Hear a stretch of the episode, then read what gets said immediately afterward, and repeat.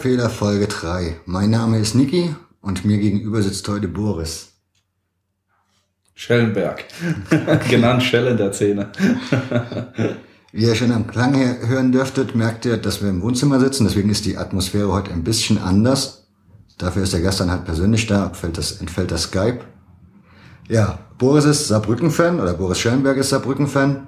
Und wir wollen uns jetzt mal ein bisschen damit beschäftigen, mit der Vergangenheit des FCS, mit der Fanszene, die Kontakte nach Frankreich und natürlich auch zu Borussia Neunkirchen. Von daher so einen kleinen Überblick über die saarländische Fanszene, wenn man so will. Hallo Boris, also erste Frage.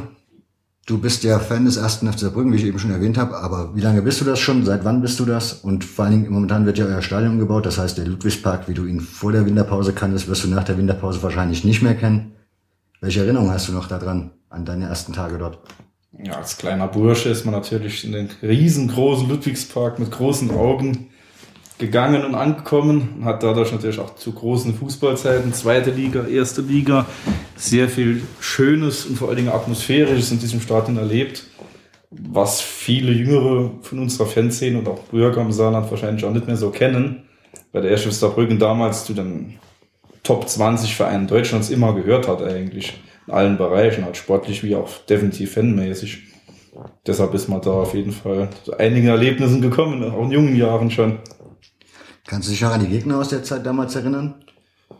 Präsent sind sehr Zweitliga-Zeiten, auf jeden Fall Spiele gegen Eintracht Braunschweig oder Waldhof Mannheim oder auch den damaligen Erzrivalen FC Homburg, wo viele Zuschauer, tolle Stimmung, tolle Atmosphäre und auch wirklich guter Fußball geboten worden sind, weil die zweite Liga ja damals auf jeden Fall auch mehr überlappt hat mit der ersten Bundesliga. Der Unterschied war nicht so gravierend wie vielleicht heute, da die Gehälter und auch das ganze Merchandising nicht so hoch waren wie heute. Man tut das Saarland ja immer so ein bisschen verächtlich belächeln, von wegen klein, provinziell etc. pp. Wie war damals so die, die Zeit beim FCS? Also wie sah der Fanblock aus? Wie waren die, die Auswärtsfahrerzahlen? Also gerade in der Zeit Ende 80er oder auch Anfang, Mitte 90er war das Saarland in der Bundesrepublik Deutschland sehr anerkannt, fußballmäßig. Der erste Saarbrücken hat damals zu zweiten Erstliga-Zeiten Auswärtsfahrerzahlen an den Mann gestellt. Die haben höchstens die großen Vereine wie Dortmund und Schalke oder natürlich Bayern durch die vielen Erfolgsfans damals schon an der, an der Mann gebracht. Also viele Vereine bundesweit hatten da an Saarbrücken sehr guten Ruf im Auge. Selbst die anderen Vereine im Saarland, wie der FC Homburg, der hatte zwar nie viel Zuschauer, war sportlich sehr, sehr stark damals auch durch gute Werbepartner und starkes Management damals schon. Also Saarland war damals in Bundesrepublik Deutschland sehr anerkannt, fußballmäßig. Nicht für heute. Ich kann mich erinnern, so in meiner Erinnerung waren Fußballreisen damals wenig organisiert. Eigentlich so diese Busfahrten, diese, Kontro diese organisierten kamen eigentlich erst mit der Ultraschiene, wenn man es mal, gut, vielleicht noch Einzelpersonen, aber so in der Regel war es eigentlich nicht, dass die Fanszene selbst seine Busse organisierte, sondern entweder vorne mit einem Zug oder mit einem Auto oder der Verein stellte halt irgendwas zur Verfügung, womit man fahren konnte. Kannst du dich noch erinnern? Gut, ich kann es halt nur aus der Perspektive sagen, dass ich Anfang der 90er halt 92, 93 aktiv Auswärtsfahrten mitgemacht habe. Und da war es in Saarbrücken halt so, dass viele große, gute Kneipen Fanclubs hatten und die stellten gerade zu Erstliga-Zeiten, auch zu den guten Zweitliga-Zeiten Busse, die meistens eigentlich von Fanclub-Wirten organisiert waren, die gleichzeitig Fanclub-Chefs halt auch waren. Dementsprechend gab es da schon organisierte Busfahrten, wo ich als junger Bursche damals auch mich einfach konnte anmelden und auch mitfahren konnte. Zugfahrten gab es eigentlich nur zu Derbys. Kannst du dich noch erinnern, wie es damals in der Kurve so war? Ich meine, da gab es ja keine organisierten Vorsänger, keine hm. Gruppe, die, wo man wusste, jetzt stimmt der eine das Lied an, alle singen mit, sondern dann war ja meist irgendwie der Zufall, wer gerade ein Lied angestimmt hat, das wurde dann meistens mitgesungen. Kannst du dich erinnern, wie, wie es damals Klar, dort so war? Der Support war natürlich viel, viel mehr spielbezogen wie heute was ja viele ältere Fans heute auch den Ultras teilweise vorwerfen, dass es nicht mehr rein spielbezogen ist. Damals hat man schon ganz klar im Stadion die Stimmung gemerkt, man führt 2-0 oder man liegt 2-0 zurück oder das Spiel ist gut, das Spiel ist schlecht, was man heute vielleicht teilweise nicht so mehr raussehen kann. Die Stimmung war auf jeden Fall, gerade nach Toren und so im Ludwigspark, hervorragend früher. Wie ist es dir lieber, Spieltag, also Spiel Spielbezogen oder weniger spielbezogen? Also ich bin definitiv noch Mann vom alten Schlag. Spiel, genau spielbezogen. Da ist meine Laune auch besser, wenn man führt, wie man zurückliegt. so, dann hat der FC jetzt Irgendwann sind sie in die Bundesliga aufgestiegen. Mhm. Warst du dann schon im Stadion? Ja, erste, das, die, die Erstligasaison damals habe ich alle Auswärtsspiele, also alle Heimspiele schon gesehen und die Auswärtsspiele so im Umkreis von 350 Kilometer habe ich damals besucht dann schon. Kannst du dich noch an die Zuschauerzahlen der Zeit erinnern? Ja, der FCS-Stadion war meistens 25.000, 27.000, 30.000 zu jedem Kick eigentlich. Außer gegen die Vereine, wo damals nicht so anerkannt waren, wie Leverkusen oder halt ähm, Wattenscheid oder sowas. Ich aber sonst. Sagen, ich kann mich erinnern, Leipzig hat 93 Bundesliga gespielt, da waren 10.000 Zuschauer gegen Duisburg mhm. oder 7.000 gegen Wattenscheid, also die Zahl 25 oder 27.000 war damals bei weitem nicht, also bei weitem mehr oder höher einzuschätzen als heute. Definitiv. Zahl. Heute wäre man mit 25.000 in der ersten Bundesliga ja kleiner Verein. Ja. Damals war man 25.000 Zuschauerschnitt, war man richtig im oberen Mittelfeld der Zuschauerzahlen. Wie sah es auswärts aus? War da auch Dadurch, dass wir nur ein Jahr erste Bundesliga gespielt haben, war natürlich gerade in der Hinrunde die Euphorie groß. Man hat auch sportlich um Platz 7, Platz 8 mitgespielt. Die sind die Leute natürlich gefahren. Da sind wir 2000 Leute gefahren, überall hin. War das die Neurohrer Zeit? Neurohrer, Peter Neurohrer, der große Trainer mit dem Schnurrbart. Und dem Weltklasse Libero. genau, eine Weltklasse Libero. Ah, war schon vieles geboten damals. Und gerade in der Hinrunde war die Euphorie riesig. Wie sah damals die Konkurrenz so im Saarland selber aus? Gab es da überhaupt eine Konkurrenz? In der, in der Saison natürlich nicht, weil der FC Homburg dann eine Liga tiefer war. Ich war damals noch nicht so involviert in der aktiven Fanszene, war mehr normaler Zuschauer, hat man das vielleicht nicht ganz so mitbekommen. Das wurde dann erst ein Jahr später nach dem Abstieg wurde das ein bewusster, dass da ein großer Konkurrent ist, der sehr verhasst war. Bist du im Stadion von Anfang an in der Fankurve zu Hause gewesen oder hast du dich so langsam rübergearbeitet? Ich habe mich äh, peu à peu dem Fanclub genähert. Damals war es noch D-Block, ne? D1, genau. genau. Ich habe Anfang, so wo jetzt E3, D2 sind in der Region gestanden. In D1 hat man sich dann auch teilweise nicht getraut, für reinzugehen, muss man noch sagen. Das stimmt, die Fans, diese Afrika Fanszene ist berühmt berüchtigt aus der Zeit. die war damals nicht ohne. du hast aber auch dann so den, den, so den langsamen Sinkflug miterlebt mit, ja. dem, mit dem Insolvenzentzug. Kannst du dich da noch an die Saison erinnern? Der Insolvenzentzug, das war die 96, 97 Saison. Das war halt die Phase, wo ich auch schon sehr aktiv in der Fanszene war und dementsprechend auch in der Zeit halt auch sehr viele Erlebnisse halt hatte. Aber der Lizenzenzug, der traf damals schon ins eiserne Markt. Die Zuschauerzahlen gingen ja da zurück, teilweise in der dreistelligen Bereich. Man hatte manchmal in der Regionalliga damals ja wirklich, das wissen viele, viele heute nicht mehr, nur noch 400 Zuschauer bei Drittliga, also Regionalligaspielen im Ludwigspark, wo die, die Stimmung im Saarland schlechter denn je zum FCS war. Also das ist auch heute noch gut im Vergleich dazu. Man hatte da Derby, ich kann mich an Derbys erinnern, im Ludwigspark Regionalliga-Zeiten, die Eintracht Trier vor 600, 700 Zuschauer. Zum Beispiel. Das kann man sich heute gar nicht mehr vorstellen. Das ist jetzt gerade 17, 18 Jahre her. Kannst du dich an die Gründe erinnern, warum es so bergab ging beim FC? Ja gut, die Lizenzen sind zogen worden halt aus dem Nichts damals. Man war siebter in der zweiten Bundesliga, eigentlich eher mit der Perspektive nochmal die erste Liga anzugreifen.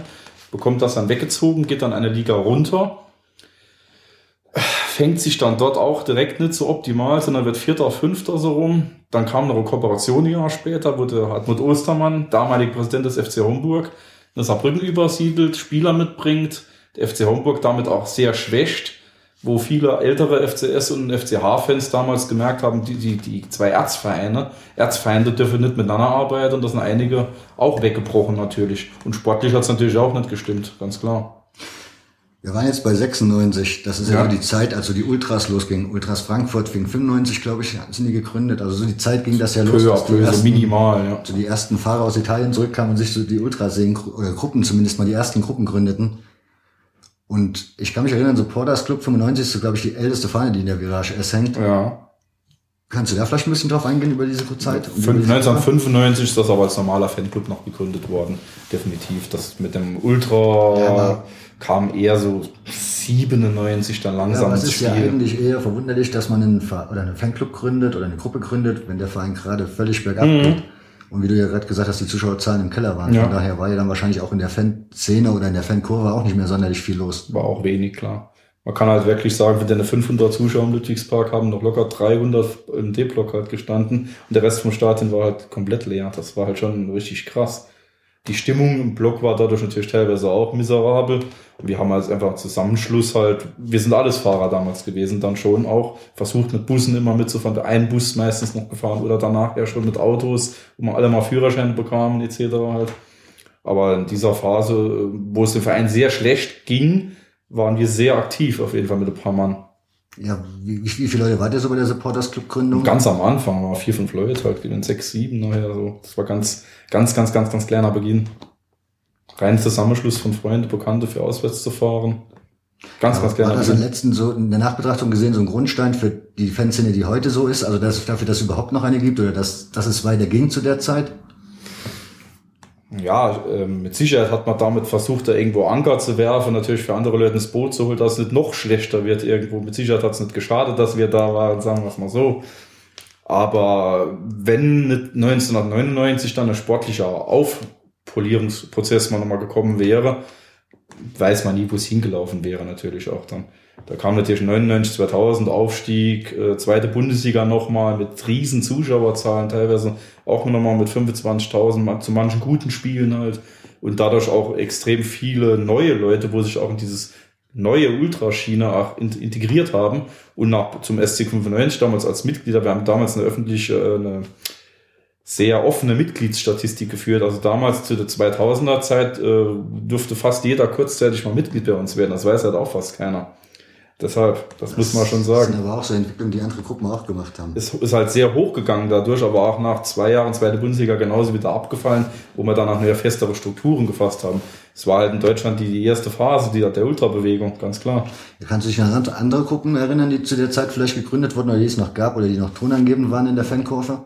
So sechs, also Mitte der 90er? Na gut, natürlich Ultras Frankfurt war natürlich damals schon direkt eine der ersten und noch eine der besten Gruppen damals, wo sehr bekannt war, direkt auch, wo man auch auf jeden Fall hingeguckt hat in Deutschland, definitiv. Jetzt ich auch persönlich, ich Ultras Frankfurt, das ganz klar auf dem, äh, auf dem Ja, Fenster Kommando ja Cannstatt wurde, war auch dann auch noch eine Gruppe, wo- Gruppe, wo sehr präsent war, auch durch Fotos, wo man einen Tisch bekommen hat. Also gerade die zwei habe ich jetzt direkt, das ist mir jetzt als erstes eingefallen, jetzt hat man direkt auf jeden Fall. Da du ja noch den Fußball vor der Wende kennst, Ja, warst du schon im Stadion, wie die Ostvereine zu euch kamen, Ja. in die zweite Bundesliga kamen? ja, ja, ja. ja. Kannst du dich daran noch erinnern, wie das war? Wie Das war, das war die erste Saison, das war 91, 92, das war die zweigleisige zweite Bundesliga, ist dann Nord und Süd ja gemacht worden. Unser Brücken hat in der Südliga gespielt, da war Zwölferliga. Von den zwölf Vereinen waren fünf aus der ehemaligen DDR. Und der Nordliga waren von zwölf Teams zwei aus der ehemaligen DDR, genau. Also wir hatten von äh, elf Spielen sozusagen fünf ehemalige Ostvereine gehabt. Hatte, glaube ich, Halle, Erfurt, Leipzig. Die waren, Jena. ich- Genau, ja, Jena. Halle, Erfurt, Jena, Leipzig.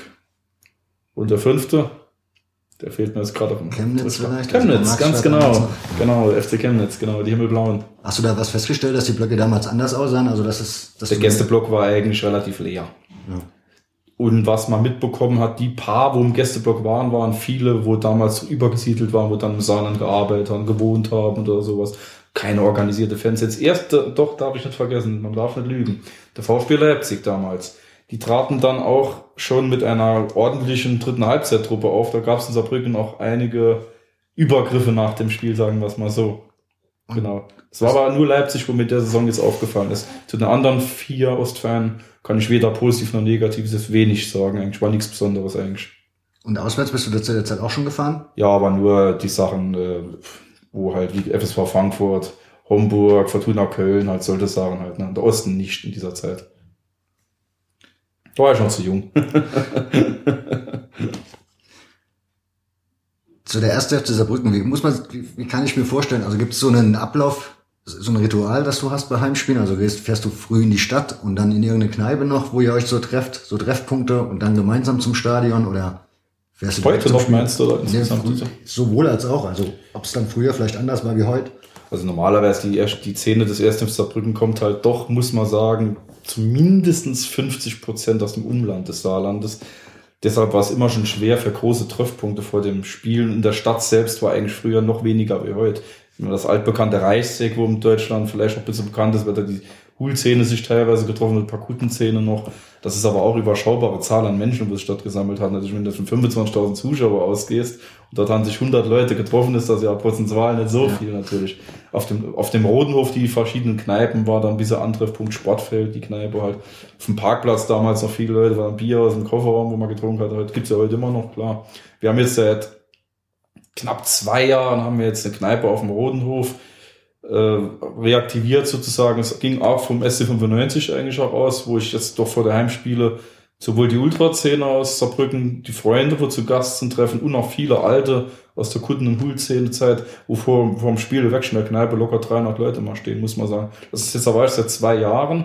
Davor hat man das Fanprojekt in Saarbrücken halt ab und zu zum Treffpunkt genutzt. Das wurde aber eigentlich nur der von der jüngeren Ultraszene minimal frequentiert. Es war dann als Treffpunkt okay, aber nichts Besonderes halt. In der Kneipenszene hat sich eigentlich alles ein bisschen verlaufen. Der trifft sich hier, der trifft sich da. Und die Veranstaltung vom Fanprojekt, da gibt's ja so, oder gab's ja in der Vergangenheit diverse Vorlesungen. Jetzt, mhm. Finden die jetzt immer noch weiter in dem Fanprojekthaus statt? Inwurf ja. ist das ja? Ja. Oder bei den Ultras? Nö, das findet, wenn, wenn das Fanprojekt was veranstaltet, findet es normalerweise im Fanprojekt statt. Es war nur einmal eine Lesung gewesen, die, äh, die war im größeren Rahmen gewesen. Die war, glaube ich, auch irgendwas mit äh, Wochenwehe Rassismus von der Stadt hat das was zu tun. Mhm. Die war in der Stadt irgendwo. Da war ich aber nicht zugegen gewesen. Deshalb. Aber normale Veranstaltung natürlich ein Fanprojekt, ganz klar. Ja, ist die Fanszene im Moment ziemlich aktiv oder wie schätzt, also im Vergleich zu vergangenen Tagen? Mm, diese Saison hat halt, äh, läuft sportlich schleppend, läuft intern schleppend ist ein bisschen wenig. So die letzte Saison war, denke ich mal, fanaktiv mäßig sehr stark eigentlich, sehr gut. Tolle Auswärtsspiele in der letzten, in der letzten Saison, 2014, äh, 2015, gerade Waldhof Mannheim oder Pirmasens Trier, das waren richtig große Auswärtsfahrzeit, wo auch die Stimmung hervorragend war, wo es wirklich der Block gerockt wurde sozusagen, wo klasse war auf jeden Fall. Diese Saison würde ich eher bisher als sehr negativ bezeichnen, auf jeden Fall. Wenn du schon den Stichpunkt Waldhof gibst, der Waldhof war ja auch Anfang der 90er in der zweiten Bundesliga zu Hause und ist ja eigentlich so ein Rivale von euch. Mhm. Was ist heute noch übrig geblieben von dem Spiel? Ist immer noch Kracher, definitiv. Das hat man gerade letzte Saison auf jeden Fall gesehen. Waldhof Mannheim hat immer noch sehr guter Name, deutschlandweit. Hatte immer gut die Zähne auch gehabt auf jeden Fall. Ist stimmungsmäßig mit Sicherheit nicht mehr so gut wie früher, aber war auch, auch schwierige Jahre, spielt ja schon ewig unterklassig. Aber ist immer noch ein guter Name, definitiv. Und ist dieses Jahr oben dabei wieder. Immer für eine Überraschung gut, der Waldhof. Ein guter Gegner. Wenn man so schaut, gibt es eigentlich neue Rivalen oder sind es eigentlich immer nur die, die es schon irgendwie immer waren, der FCK, Mannheim, Homburg? Die Rivalen, man merkt ja schon, äh, das macht ist ligaabhängig. Wenn man sich lange nicht gesehen hat, verblassen viele Rivalen. Gerade die junge, junge Ultra 10 und Saarbrücken, für die ist der FC Homburg kein Rivale mehr. Wenn man die überhaupt nicht mehr ernst nimmt, weil es im Ultrabereich halt wirklich nicht böse gemeint null sind, dementsprechend ist es überhaupt kein Konkurrent mehr. Für viele Alte natürlich immer noch von früher, aber es ist der richtige Konkurrenzkampf wie früher ist da extrem verblasst natürlich. Über die Ultraszene findet man dann, ist zu Trier, Ultraszene ist mittlerweile gegen Trier fast das Topmatch für die Ultraszene irgendwo. Es verschiebt sich immer mal über die Jahre gesehen. Da gibt es kleine Feinde, wo irgendwas mal passiert, wo dann mal zwei, drei Jahre, wo das der neue Feind der große ist. Also es verblasst meistens dann auch wieder. Also es gibt immer wieder in den letzten 20 Jahren mal neue Feindbilder, die aber auch oft nochmal verblassen. Die alten bleiben natürlich immer übrig, wie der FCK natürlich ganz klar, als großer, großer Rival in allen Bereichen natürlich ganz klar. Der Supporters Club in den Anfangsjahren, wie war das so der, war der Stammplatz schon immer die Fankurve dann damals zu der Zeit? Ja, ja, von Beginn an. Ja, ja, man hat sich, der Freundeskreis hat sich im DMD-Club damals durch die Stimmung auch kennengelernt, sozusagen. Da kamen ja auch aus verschiedenen Ortschaften und äh, der Kontakt kam im Stadion zustande. Wie hat sich das dann so entwickelt? Sind die anderen Gruppen vielleicht durch Mitglieder oder war, die, war der Supporters Club so eine Durchgangsstation für andere Ultras, die dann vielleicht gesagt haben, oder da die ersten, das erste, die erste Luft geschnuppert haben, die ersten Erfahrungen gemacht haben und dann vielleicht weitergezogen sind, ihre eigene Gruppe und ihr eigenes Ding durchgezogen haben? Oder Na gut, aus, der, aus dem die anderen, Oder wurden die anderen Gruppen so nebenher gegründet, also nicht im direkten Bezug mit dem Supporters Club? Die heutige Deutschland bekanntweite Gruppe, wo wir haben, sind halt die Boys Saarbrücken. Da sind ja einige, zum Beispiel der momentane Capo, der langjährige Capo ist ein ehemaliger ST95-Mann, wo sich da schon raus rekrutiert hat, Leute, wo halt doch mehr, ähm, mehr an die neue, richtige Extrem-Ultra-Szene wollten gehen, wo wir vom, vom Alter her damals schon ein bisschen andere Sachen teilweise auch gemacht haben irgendwo. Also die Verbindungen waren da immer fließend auf jeden Fall. Ah, jetzt fällt mir die Frage wieder ein, hatte ich eben vergessen. Und zwar, du hattest ja, wie diese Porters Club gegründet war, du hattest ja erzählt, du bist in der Kuttenzeit groß geworden. Ja. Mitte der 90er gab es ja dann, also was Aussterben der Kutten ja sowieso schon im, also im Laufen. Wie war, das, wie, war das bei, wie war das bei dir selber? Warst du irgendwann mal von dem Kuttending begeistert oder hättest du dir vorstellen können, mit einer Jeansweste rumzulaufen oder bist du es gar? Und warst du dann dem Ultra-Ding direkt so aufgeschlossen oder war das eher nicht so deine Welt? Das Kuttending hat natürlich schon einen Reiz, aber es ist war damals schon doch schon Mitte der 90er, als war es schon relativ unmodern, man das aber. Ich kann mich auch erinnern, als, als 15, 16-jähriger Junge bin ich auch im Stadion mit drei, vier Schals rumgelaufen, Fanclub-Pulli und so, das war schon cool, das hat dazu, das war in Ordnung gewesen. Aber die Ultramentalität mit dem Ganzen, auch mit dem bisschen Kleidungsstil und so, das hat dann doch schon auch gepasst. Gerade wenn man dem Alter noch 17, 18, 19, da ist man ja auch in einer Entwicklungsphase, wo man auch ein bisschen modern rumläuft, wo man Mädels kennenlernt, wo man ein bisschen cool darstellen will. Da hat das doch, doch mehr zugesprochen, definitiv halt. Die ist ja heute eine Subkultur Ultras, muss man ja ganz klar sagen. Ist ja mit eigenen Marken, wo da verbunden sind, der ganze, ist ja viel verbunden. Das ist ja wie früher die Punk oder Skin oder irgendwas Szene ist das ja rein, rein die Subkultur. Das war damals noch nicht gewesen, weil die Grenzen halt fließender waren. Aber das war auf jeden Fall passend, definitiv. Es hat gepasst, auf jeden Fall. Zu der Zeit sind ja viele nach Italien gefahren, haben da ja. Vorbilder gesucht. Du bist eher ein Frankreich-Fan. Wie kommst, genau. Kommst du durch die geografische Nähe zu Frankreich oder ist da irgendwas, wo du sagst, das ist, das unterscheidet sich halt von Italien oder von England oder von Polen? Das ist genau das, was mich daran begeistert ich muss sagen, ich war fußballmäßig immer schon an der französischen Nationalmannschaft interessiert gewesen. Ich, vermutlich liegt es an den dunkelblauen Trikots als kleiner Bursche. Also ich kann mich schon erinnern, dass ich WM 82 oder 86 Michel Platini zugehalten habe, der ja an der Jugend vom AS Nancy groß geworden ist, wo man gerade mal den Bogen spannen will. War es nicht Metz? Nee, nee, nee, nee, nee, nee, ganz und gar nicht. Nee, ich, hab, ich kann mich schon erinnern, dass ich als wirklich als 12-, 13-Jähriger, wenn ich mit, mit den Eltern nach Frankreich gefahren bin, Flit kaufen, Baguette kaufen, dass ich mir da die französische Sonderzeitung gekauft habe mit Fußball und da die Tabellen noch mehr angeguckt habe, die Mannschaften da immer schon ein bisschen frankophon interessiert war. Definitiv, das ging nie ganz weg. Ich kann mich erinnern, damals gab es das Fansheim Blue Black Attack, hieß das, mmh, glaube ich, von, von Herr Kiesel. von Raps on Tour. Genau, auch. Ja. Da war aber immer FC Metz Spielbericht. Genau, also das war jetzt, genau, ist ja genau. eigentlich der Feind von Nancy. Von ja, daher, absolut. wie kamst du zu den Kontakt nach Nancy? Absoluter Zufall. 1998 hat man dann auch angefangen, ein bisschen hoppen gehen. Guckt, wer spielt in der Grenzregion erste, zweite, dritte Liga. Fahrt man nach Metz, fahrt man nach Straßburg, fahrt man nach Nancy, Raon L'Etape damals noch als Drittligist. Und ähm, Nancy wir damals mit so viel Groundhoppen gegangen, was ja heute Todsünde ist, mit Vereinsschal unterm Pulli. ist ja heute eine Todsünde, wird man heute ja gesteinigt dafür, Groundhopper-Geld. Ja, dann darfst dich ja gar keinen Block mehr stellen. genau, genau, genau. Und äh, wir waren da damals innerhalb von zwei Wochen bei diesen vier, in Anführungszeichen, größeren Vereinen in der Grenzregion, also Umkreis 150 Kilometer. Und in Nancy sind wir damals von den damaligen Ultras Nancy, in der Gruppe, wo damals aktiv war, angesprochen worden hatte damals Gott sei Dank der Benedikt, mein, damaliger bester, heute noch bester Freund eigentlich, auch ein S95 Gründer. Der konnte ein bisschen Französisch, ich konnte es damals gar nicht. Kam er direkt ein bisschen ins Gespräch und wurde sehr nett empfangen. Die Leute waren auch sehr begeistert, dass man sich für ihren Verein interessiert. Noch sie war damals zweite Liga Tabellenführer zu diesem Spiel. Und man wurde dann eingeladen, nächste Woche zum Spiel nochmal zu kommen, wo sie dann gerade aufgestiegen sind sogar. Da fuhren wir dann nochmal hin und die Gespräche intensivierten sich ein bisschen. Und so baute sich das peu à peu halt ein bisschen auf. Hauptsächlich auch natürlich, dass der Benne damals sehr gut Französisch sprach. Ohne das wäre das so nie umzusetzen gewesen, weil ich damals Französisch fast gar nicht sprach. Heute kann ich es relativ. Ich kann mich erinnern, dass ich zu der Zeit, also ein bisschen später, halt auch dann irgendwann mal nach Marseille gefahren bin. Mhm. Damals war der Block hinter der Tour ja. und es waren Sitzplätze ja, ja. und es war irgendwie gar, gar nichts. Da gab es keine Zäune, da gab's, da war irgendwie ein stinknormaler Sitzplatzblock, wo die Ultras dann drin standen und gesungen haben. Nebendran saßen überall noch normale Menschen. Ja, ja, genau, genau, genau.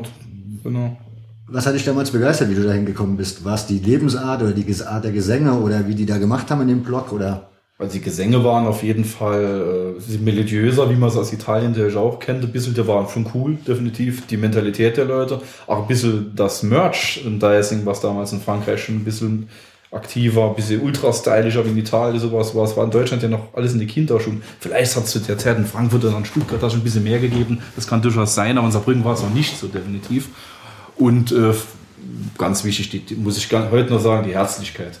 Also die Herzlichkeit, wo man noch sie, wo jeder neue Saarbrücker heute noch, noch sie empfangen wird, ist halt immer noch phänomenal und das hat bis heute immer noch einen riesen Punkt gemacht, wo, äh, wo man sagen muss, das ist phänomenal wirklich. Also hauptsächlich die Herzlichkeit. Die Stimmung, also ich würde sagen, damals war man in Saarbrücken stimmungsmäßig teilweise gar lauter wie noch sie damals, würde ich schon sagen.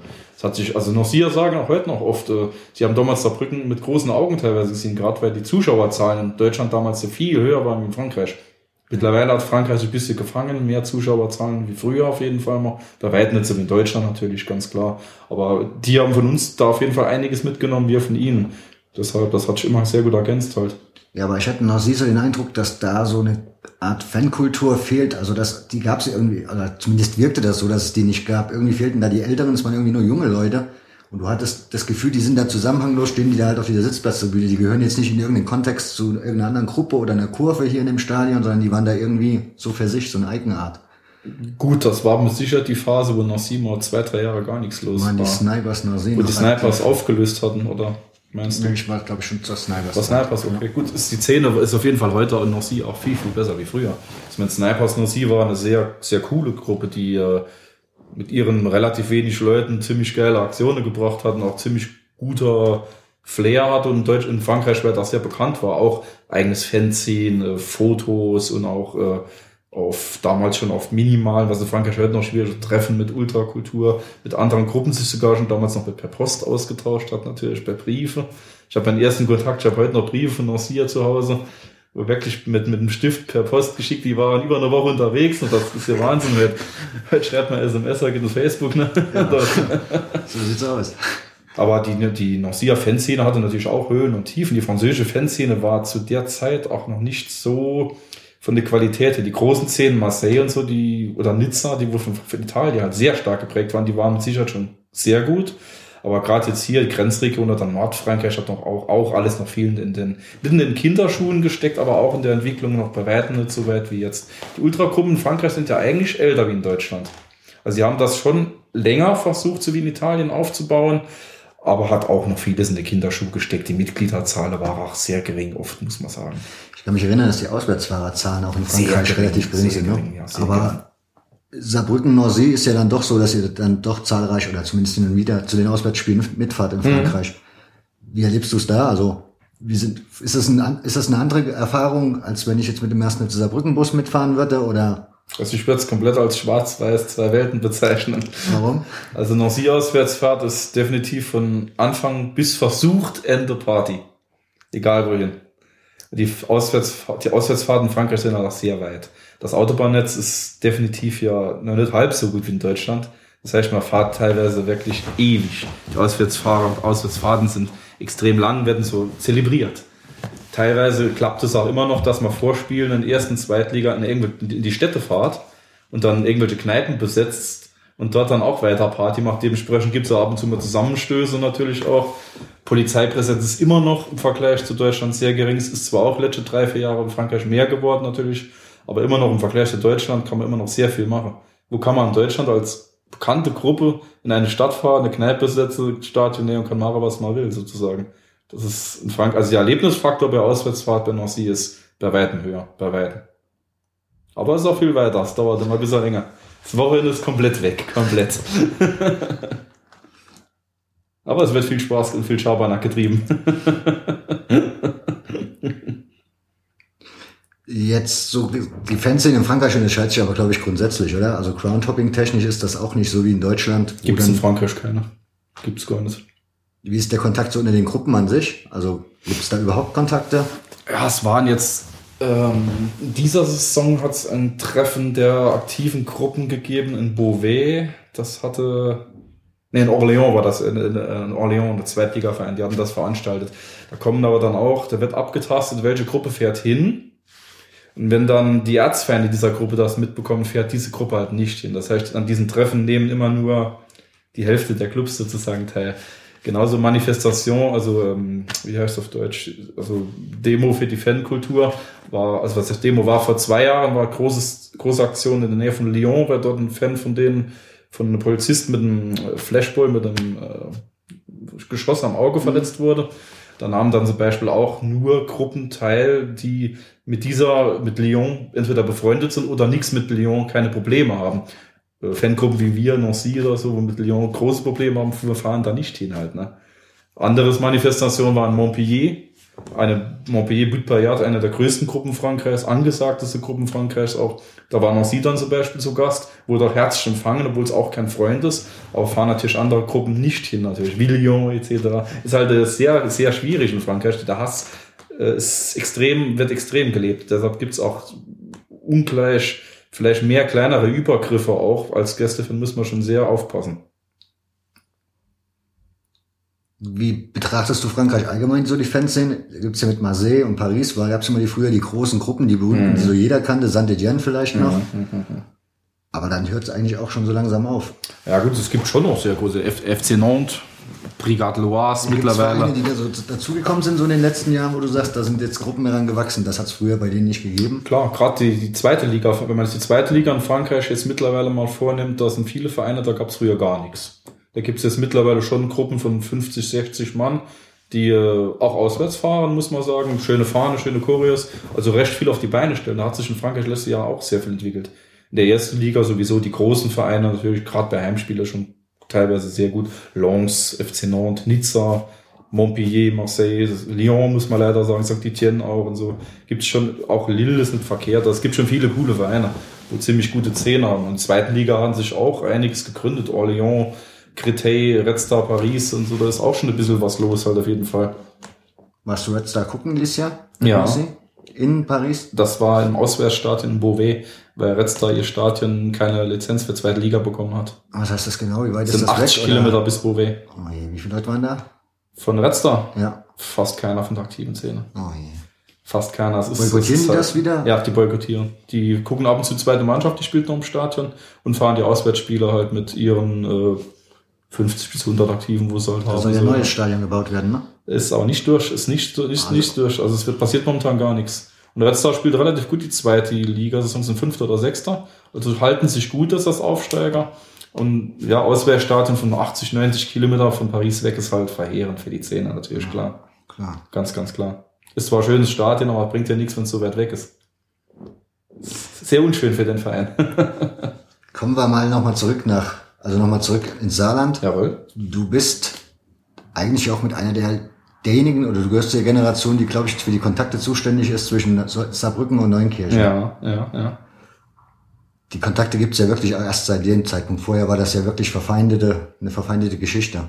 Kannst du da ein bisschen genauer darauf eingehen, wie es dazu kam, dass du in Neunkirchen auf einmal zu sehen warst? Das war Zufall auch gewesen. Das war Saison, der erste Mini-Kontakt entstand Saison 96, 97. Da waren halt von der, Oder machen wir es mal anders. Nehmen wir mal die Zeit, bevor es soweit war. Ja. Wie sah es da im Saarland aus? Also du hattest du Saarbrücken und Homburg verfeindet. ja, Wie war das Standing von Neunkirchen zu den Vereinen? Gut, zu der Zeit hat Borussia Neunkirchen halt Oberliga gespielt. Die damalige dritte Liga war das ja noch gewesen. Dann Regionalliga, was auch dritte Liga war, hatte dann keine Spiele gegen weder G Homburg noch G Saarbrücken.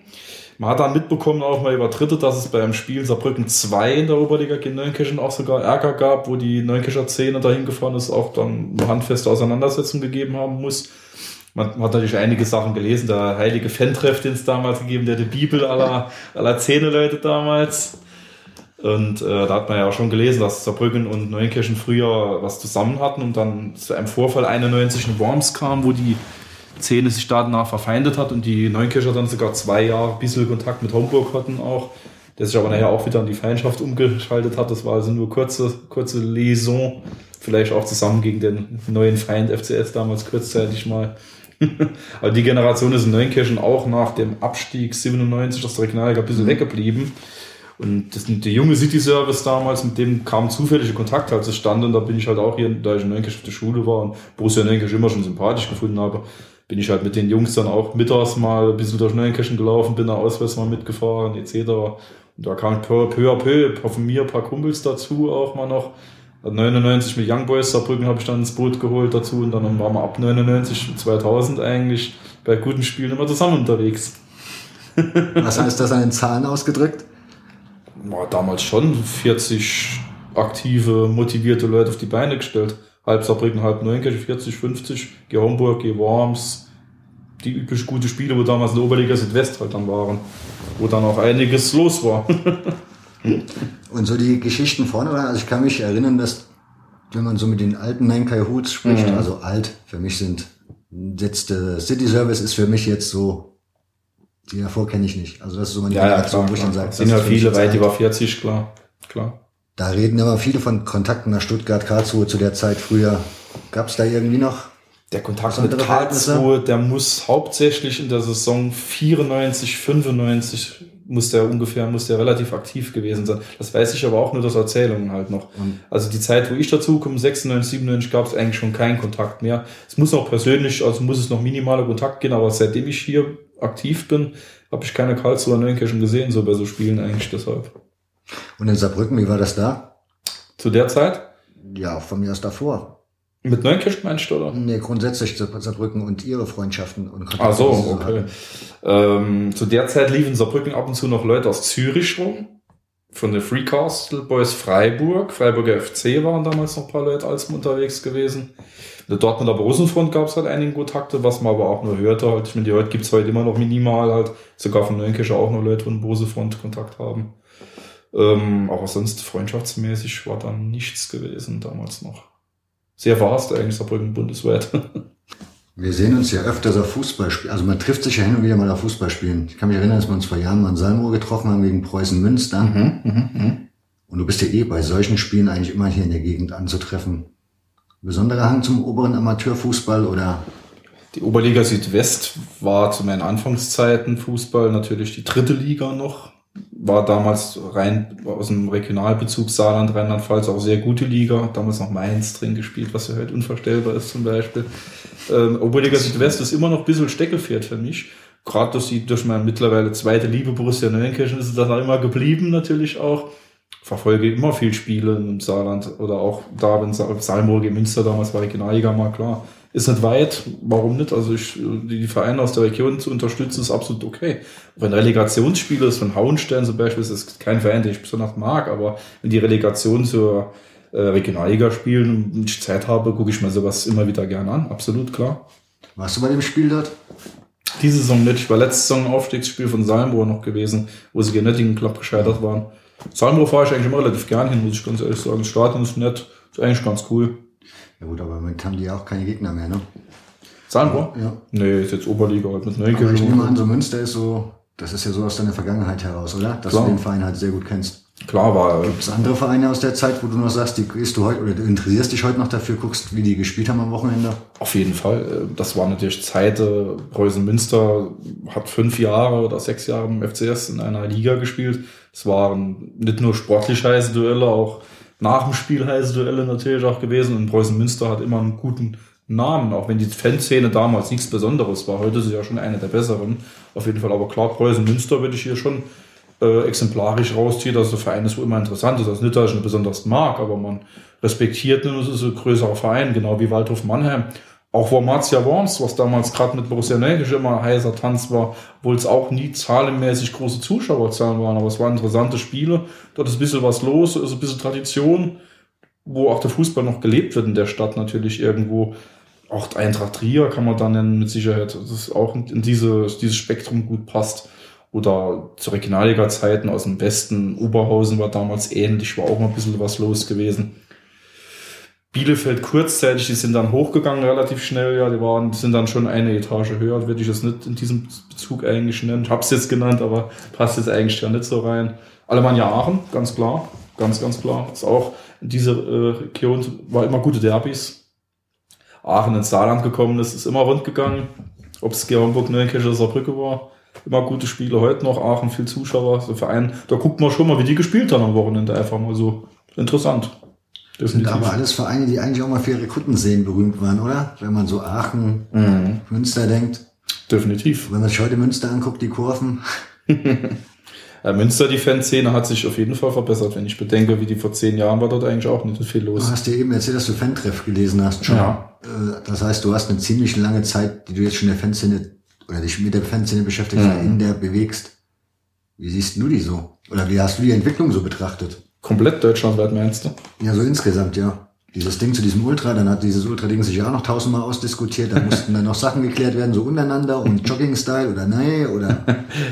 Gut, es gibt ja immer noch zehn, die das Jogging-Style pflegen, hauptsächlich im Osten der Republik, ne?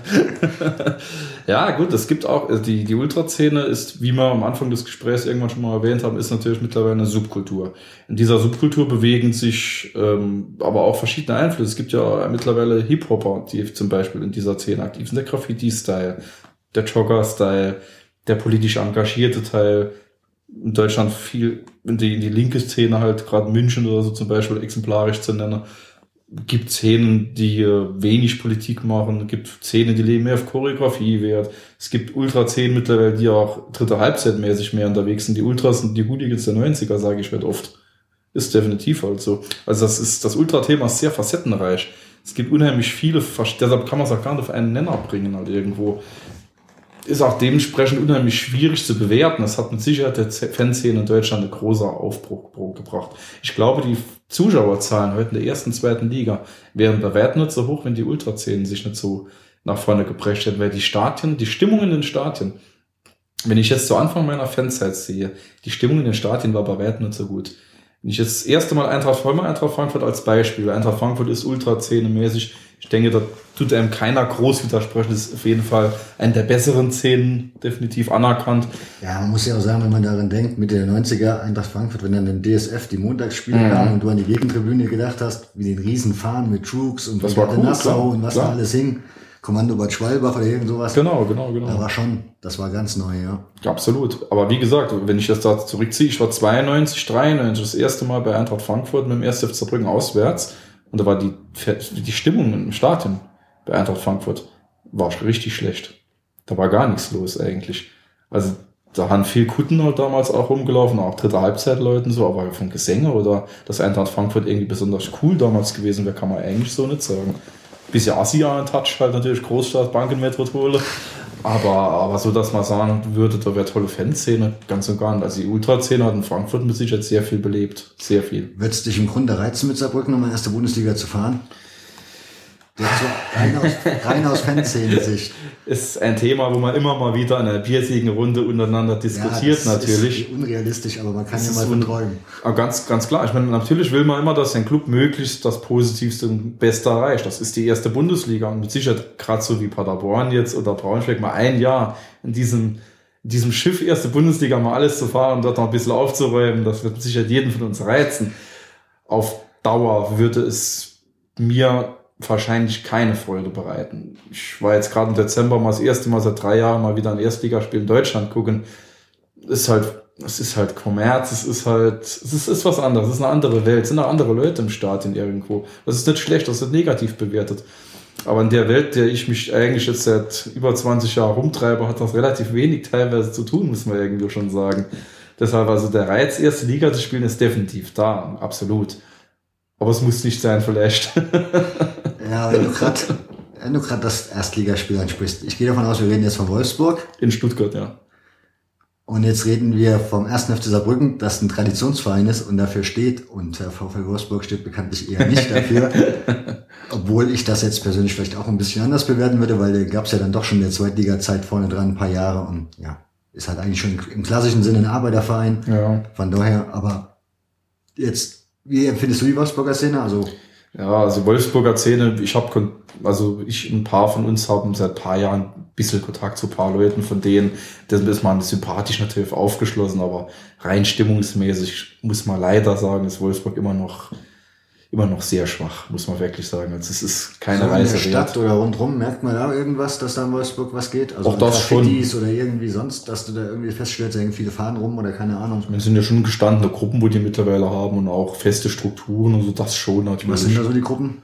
Äh, Recant Brothers und ähm, ach, gibt's noch eine andere Gruppe, die haben sich neu strukturiert. Da bin ich gar nicht so involviert mit den Namen halt auf jeden Fall, aber die Szene ist halt eher mäßig. Da hat halt also Erstliga-Format hat sie eigentlich immer noch nicht, würde ich sagen. Ich würde es als gute Zweitliga-Szene vielleicht darstellen, aber mehr auf keinen Fall. Muss man, also muss man schon sagen. Stuttgart hat sich eigentlich mittlerweile auch gut gemacht, so war ich eigentlich positiv überrascht. Kommando Cannstatt gehört mittlerweile, also was man auch von vielen Leuten hört, wo Bundesliga öfters mal gucken gehen, mit zur Top 3 in Deutschland mittlerweile. Also stimmungsmäßig Kommando Cannstatt ist schon richtig gut. Du hattest ja schon das Vergnügen, mit Saarbrücken in Rostock oder mhm. Dresden zu spielen. Ja. Gibt es so Ostgruppen, wo du sagst, da möchtest du unbedingt mal hin? Wo wir noch nicht gespielt haben? Ja, würdest du noch mal nach Rostock oder Dresden wollen? Also ist es noch interessanter hinzufahren für dich? Auf jeden Fall ist ja was los. Vielleicht auch. Gut, so Rostock hat sich ja mittlerweile, Saarbrücken Rostock hat sich mittlerweile auch ein bisschen Feindschaft halt daraus kristallisiert. Da hat sich ja doch bei den Spielen in Saarbrücken ist ja immer ein bisschen was los gewesen. Und mit Dresden äh, gibt es jetzt mittlerweile sogar Kontakte. Da gab es aber auch schon andere Sachen, das ist ein Thema für sich. Äh, natürlich, klar. Magdeburg ist jetzt Aufsteiger, ist ein großer Name in den letzten zwei Jahren in Deutschland. Ist mittlerweile, viele sagen, die beste Szene in Deutschland weit zum heutigen Standpunkt. Das ändert sich ja wieder schnell natürlich. Klar, dort mal hinzufahren, das wäre mit Sicherheit interessant und heiß. Hat man auf der Relegation letztes Jahr gehofft. Sonst hat man in der dritten Liga mehr Ost, im Osten sehr viel letzten Jahre gespielt. Die dritte Liga ist ja mittlerweile ein Drittel Ostliga. Aber gerade Auswärtsspiele in Chemnitz oder in Erfurt haben wir jetzt für uns Saarbrücker sehr wenig Reiz, muss man sagen. Der Weg ist weit es passiert eigentlich so relativ wenig, die Stadien sind okay. Jetzt war Halle war jetzt mal ganz schön. Auswärtsspiel in Jena. Jena war dann was anderes, genau. Jena ist seitdem sehr unbeliebt in Saarbrücken. Hat sich jetzt aber auch wieder gelegt, dadurch, dass man nicht mehr gegeneinander spielt. Das versumpft dann auch ein bisschen, aber war schon eine heftige Aktion damals in Jena vor ein paar Jahren. Weil du vorhin das Fan-Treff erwähnt hast, Match Live, hast du ja auch noch gelesen, nehme ich mal an. Auch sogar Artikel teilweise mit verfasst. Und danach noch? Hast du die anderen dann, was war das, Erlebnisfußball kam dann? Die kamen, die wurden ja dann schon eher von anderen Leuten gemacht. Das äh, Fan-Treff und Match Live war ja der gleiche Herausgeber aus Worms damals. Da noch dem, dementsprechend natürlich regionaler Bezug zur Südwestszene ein bisschen auch natürlich. Da war der Kontakt und der Weg des Kontaktes halt natürlich kleiner und schneller gemacht. Der arbeitet übrigens, glaube ich, als Journalist mittlerweile bei der Wormser Zeitung. Habe ich auch also vernommen, habe ich auch vernommen, genau. war teilweise sehr aktiv in der Brahmser Szene damalig, der Herausgeber von Fentreff und Match Live, muss ja, man schon sagen. Ich glaube, dass man eh sagen muss, Hochachtung vor dem, dass er das dort durchgezogen hat. Denke auch, denke auch. Dem Heft damals. Auf jeden Fall. Es ist ein Heft, wo wir, wie, wie wir heute immer noch drüber sprechen. Ich habe das jetzt, letzt, ich habe noch viele Ausgaben zu Hause. Ich habe das jetzt auch zum Beispiel an Jungs von uns, wo gerade 20 oder so sind, letzte Zeit öfters mal ausgelesen, ausgeliehen die lesen das immer noch mit großen Augen das ist immer noch ein absolutes Kultheft. Ja, Für uns war es damals alles. Wir hatten kein Internet, wir hatten kein Fernsehen, wir hatten kein Handy, es war die einzigste Information. Und die Lügen, wo teilweise drin geschrieben wurden, die waren damals wahr. es gab keiner, wo es irgendwie in eine andere Richtung konnte sagen. ja, das, ja, hattest du da besondere Kontakte zu der Zeit, so innerhalb Deutschlands? Wo zu du Kontakte gepflegt hast, oder über die Match Live dich hin und her gegrüßt hast oder irgendwie, oder Fan-Treff? Zur Fan-Treff-Zeit nicht, da war ich noch zu jung, zur Match-Live-Zeit, ja, da kam dann die Collagentausch, kam ja. dann, da wurden dann Collagen, also ich kann nicht so, ich persönlich hatte damals Collagen immer mit Worms und mit Ziegen, hatte ich äh, immer ausgetauscht zum Beispiel. Wir hatten damals auch die ersten SC95 Collagen damals gemacht ich meine, die Qualität, wenn man die heute nimmt, ist ja, ist ja schon stümperhaft natürlich gewesen, aber es war damals schön. Ja, wobei ich finde, es ist immer noch schade, dass es gar nicht mehr liebt. Ich meine, die Fotos heutzutage im Internet, das guckst du dir einmal kurz an und das vergisst du. Das gibt gar nicht die Aufmerksamkeit von einem selber, wie wenn du früher eine Collage in der Hand das hattest. Das stimmt, man hatte was in der Hand und hat sich ja. genauer angeguckt. Es gab halt selber Bilder genau. aus der Zeit. Man war für alles dankbar, was man in die Hände bekommen hat, ja, das irgendwo stimmt. auch. Und das muss man einfach sagen, das hatte ganz anderer Wert. Heute macht man einen Klick im Internet und kann sich alle Informationen, die man braucht, zusammensuchen kann sich alle Bilder von jedem Spieltag alles in einer kurzen Zeit, in dieser schnelllebigen Zeit, die man ja leider bewegen manchmal, wo das wieder systemkritisch wäre. ähm, auf jeden Fall ist es natürlich was anderes, was in der Hand zu halten. Das ist die Generation, wie ich halt noch war. Das war schöne Zeit, Collagentausch, das war wichtig auf jeden Fall. Auch wieder neue Eindrücke überall zu bekommen. Ja gut, Anfang der 90er, Mitte der 90er war Bengalos ja eigentlich auch, oder Pyrotechnik als an sich eigentlich noch relativ wenig geachtet, also mhm. von anderen Leuten geachtet. Ultras konnten es damals halt freier zünden. Mhm. Kannst du dich erinnern, wie es in Saarbrücken war? Gab es da schon eine Leidenschaft für Pyrotechnik oder? Na gut, man hat dann schon, äh, gerade so Mitte, Ende der 90er hat man schon dann Rauchpulver mal gezündet, hat dann mal ein paar mit fünf, sechs Leuten Bengalos im Fanblock hochgehalten, hat sich Schal vor das Gesicht gebunden, hat das Bengalo hochgehalten. Ja, aber ich kann mich erinnern, du bist auch irgendwann mal eine Zeit lang Saarbrücken 2 gefahren. Ja, ne? ja, ja, ja. Regelmäßig. Ja. Warum?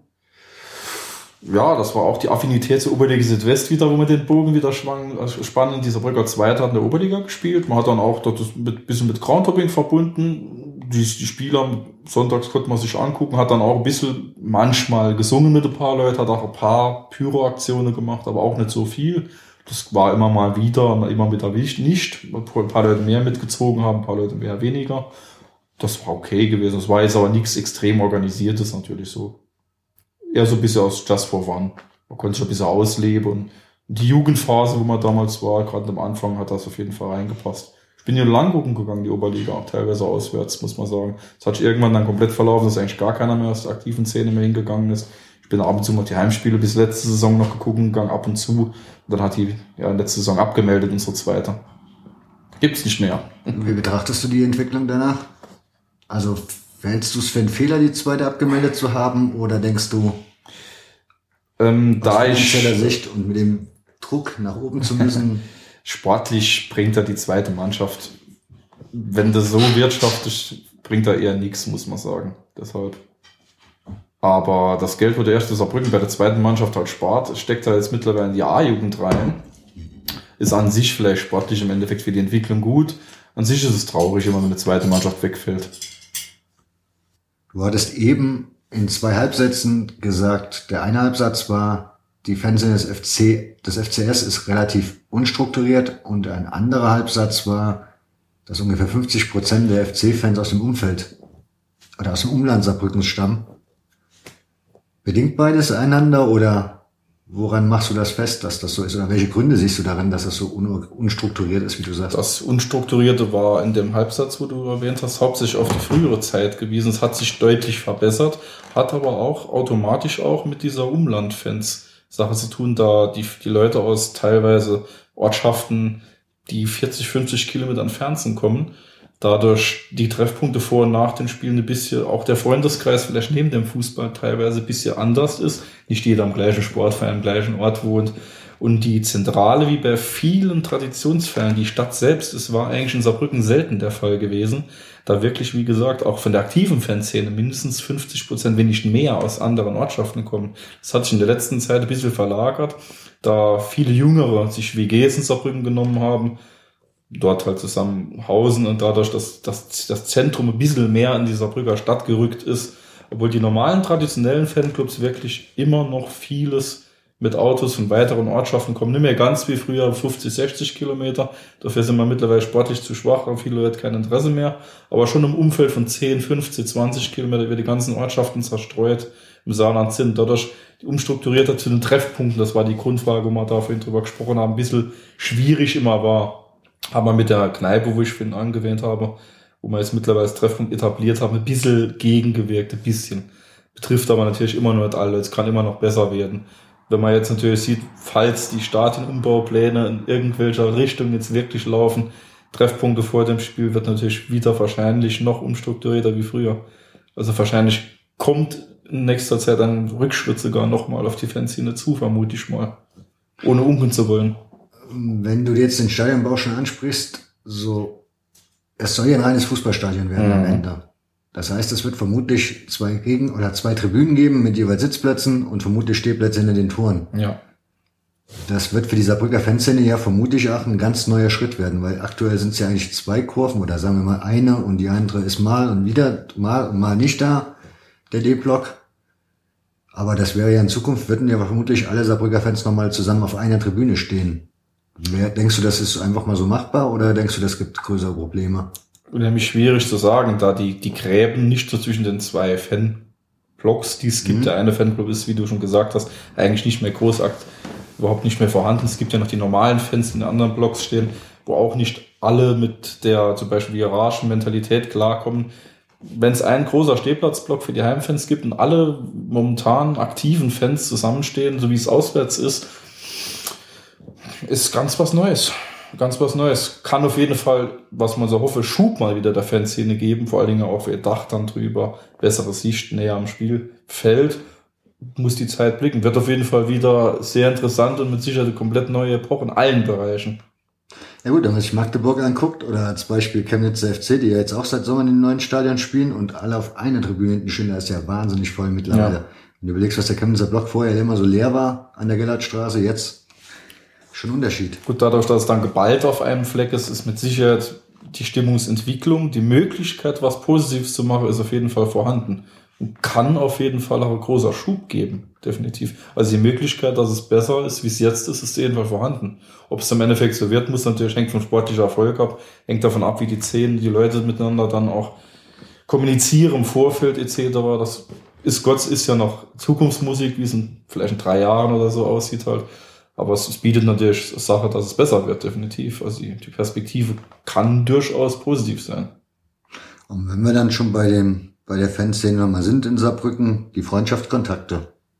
Wohin gibt's noch Kontakte außer Neunkirchen oder Nancy? Aktuell, also offizielle, offizielle Freundschaft besteht halt mit dem aus Nancy. Die Freundschaft mit Borussia Neunkirche ist äh, keine offizielle Freundschaft sozusagen, obwohl sie vom größten Teil der Leute getragen wird oder zumindest mal also befürwortet wird. Definitiv, das geht eigentlich über das ganze Stadion hinweg. Das ist größten, dass die Leute sehr positiv der Borussia gegenüberstehen. Ähm, Freundschaften sonst halt, wir haben da vom aktiven Szene halt noch einen FC Rouen aus der Normandie Kontakt das ist auch über Nancy entstanden, das ist momentan ein Sechstligist in Frankreich, die noch eine Szene von 30, 40 aktiven Leuten die man auch teilweise schon seit sieben, acht Jahren gut kennt. Gegenseitige Besuche auch immer noch oft sind, obwohl es auch 500, 600 Kilometer ein Weg sind. Danach Nizza, Brigade Sud Nizza, große Gruppe in Frankreich, eigentlich europaweit bekannt. Die Gruppe ist eigentlich gerade zum SC95, zu meinem Club halt sehr aktiv. Die Freundschaft, also gegenseitige Besuche sind halt schon alle drei, vier Monate wo man sich halt gegenseitig besucht zum Vorhanden. Ist halt schon eigentlich, obwohl die Entfernung so weit ist, sind die Szene sehr groß, ist sehr aktiv und auch sehr belebt.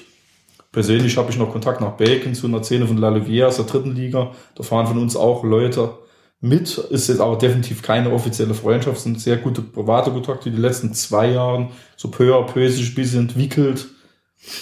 Also belgischer Drittligist aus der Wallonie halt. La Louvière ist, der ist in Deutschland auch nicht so bekannt eigentlich hatte recht gute Szene in der dritten Halbzeit vor allen Dingen, muss man sagen. Jetzt sind sie in Belgien Top 5 auf jeden Fall. Mm, dann die Boys halt, ähm, hatten ja mal eine Freundschaft mit Ultras Düsseldorf, das ist ja ad acta gelegt worden. Haben jetzt vereinzelt Kontakte mit Zwickau, vereinzelt so Red Chaos.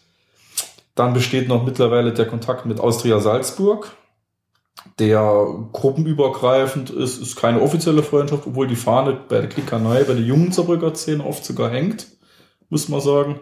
Von dieser Klickanei, von der jungen Saarbrücker Szene haben aber noch zwei, drei Leute sogar Kontakt zu Wackerburghausen, gibt's auch noch. Ist aber alles nur kleine Kontakt, ist keine offizielle Freundschaft. Also offizielle Freundschaft ist Nancy halt definitiv. Brigade Sud und Rouen-Fahne hängen bei uns über der SC95-Fahne, aber auch, wenn sie zu Besuch sind. Das werde ich jetzt mal so abschließend. Ist ein großes Feld, ist ja immer mit sehr viel Aktion verbunden. Große, viel Partys, viele Aktionen sind immer positiv. Nancy hatten wir jetzt schon ein paar Mal angesprochen. Ist ja eine Stadt relativ, wie weit ist das von der Grenze weg? 100 Kilometer? Ja, 110, 100, 110, ja. Was ist das für eine Stadt? Also jetzt im Vergleich zu Metz zum Beispiel? Ja, Metz ist ein bisschen traditionellere Stadt halt, vom Stadtkern ein bisschen historischer, ne? historischer, mehr Touristen auch, ist ein bisschen grenzner, also auch ein bisschen mehr der Reiseführer wird Metz immer Nancy eigentlich vorgezogen, obwohl Nancy auch definitiv mindestens genauso viel zu bieten haben. Platz Stanislas, großer Platz, der vom äh, polnische ehemalige König dort erbaut wird, mit viel Gold und viel Marmor und so wunderschön, hat definitiv der Ortskern, Stadtkern. Ist auch Großstadt, sehr große Stadt eigentlich, wenn man die ganzen Gemeinden nebendran sieht, wo dazugehören, ist wirklich eine Riesenstadt, die mit Sicherheit für französische Verhältnisse keine traditionelle Assi-Stadt ist, aber auch keine Nobelstadt, aber im ordentlichen Mittelfeld, denke ich, mich mal bewegt und auch definitiv für Touristen interessant ist. Gut, dann würde ich sagen, kommen wir jetzt langsam zum Schluss. Fast eine Stunde haben wir. haben wir noch irgendwas vergessen? Vergessen hat man immer irgendwas. ja, gut, mir fällt im Moment würde mir jetzt nichts einfach. Ah, gibt es noch Fenster in Saarbrücken, die man ja, lesen könnte, sollte? Die Klickkanei hat letztens zwei Ausgaben jetzt rausgebracht von ihrem neuen Fanzine. Das erste war schwarz-weiß auf 10, 12 Seiten, wurde auch kostenlos verteilt. Jetzt haben sie es mittlerweile auf Hochglanz das erste rausgebracht. Hatte auch schon, ich glaube, 24 Seiten für Unkostenbeitrag von 1 Euro, wo sie hauptsächlich Spielberichte von Saarbrücken, Salzburg und Nancy war drin gewesen. Hauptsächlich auf diese drei Fakten hatten sich da beschränkt, hat, macht es sehr guter Eindruck, muss ich sagen. Ist jetzt, steckt noch eine Kinderschuhe, aber die Leute sind, sind halt jung. Klickanei ist eine Gruppe, 12, 13 Mitglieder, wo alle gar um die 18 bis 20 Jahre sind, sehr aktiv. Und ich denke, da wird man noch was hören nächste Zeit. Okay. So, willst du noch jemanden grüßen? Ich grüße immer alle Kollegen aus, der, aus nah und ferne. Bedanke mich bei dir für die schöne Gesprächsrunde. Alles klar, ich bedanke mich bei dir, bei euch fürs Zuhören. Dankeschön. Tschüss. Okay, ciao.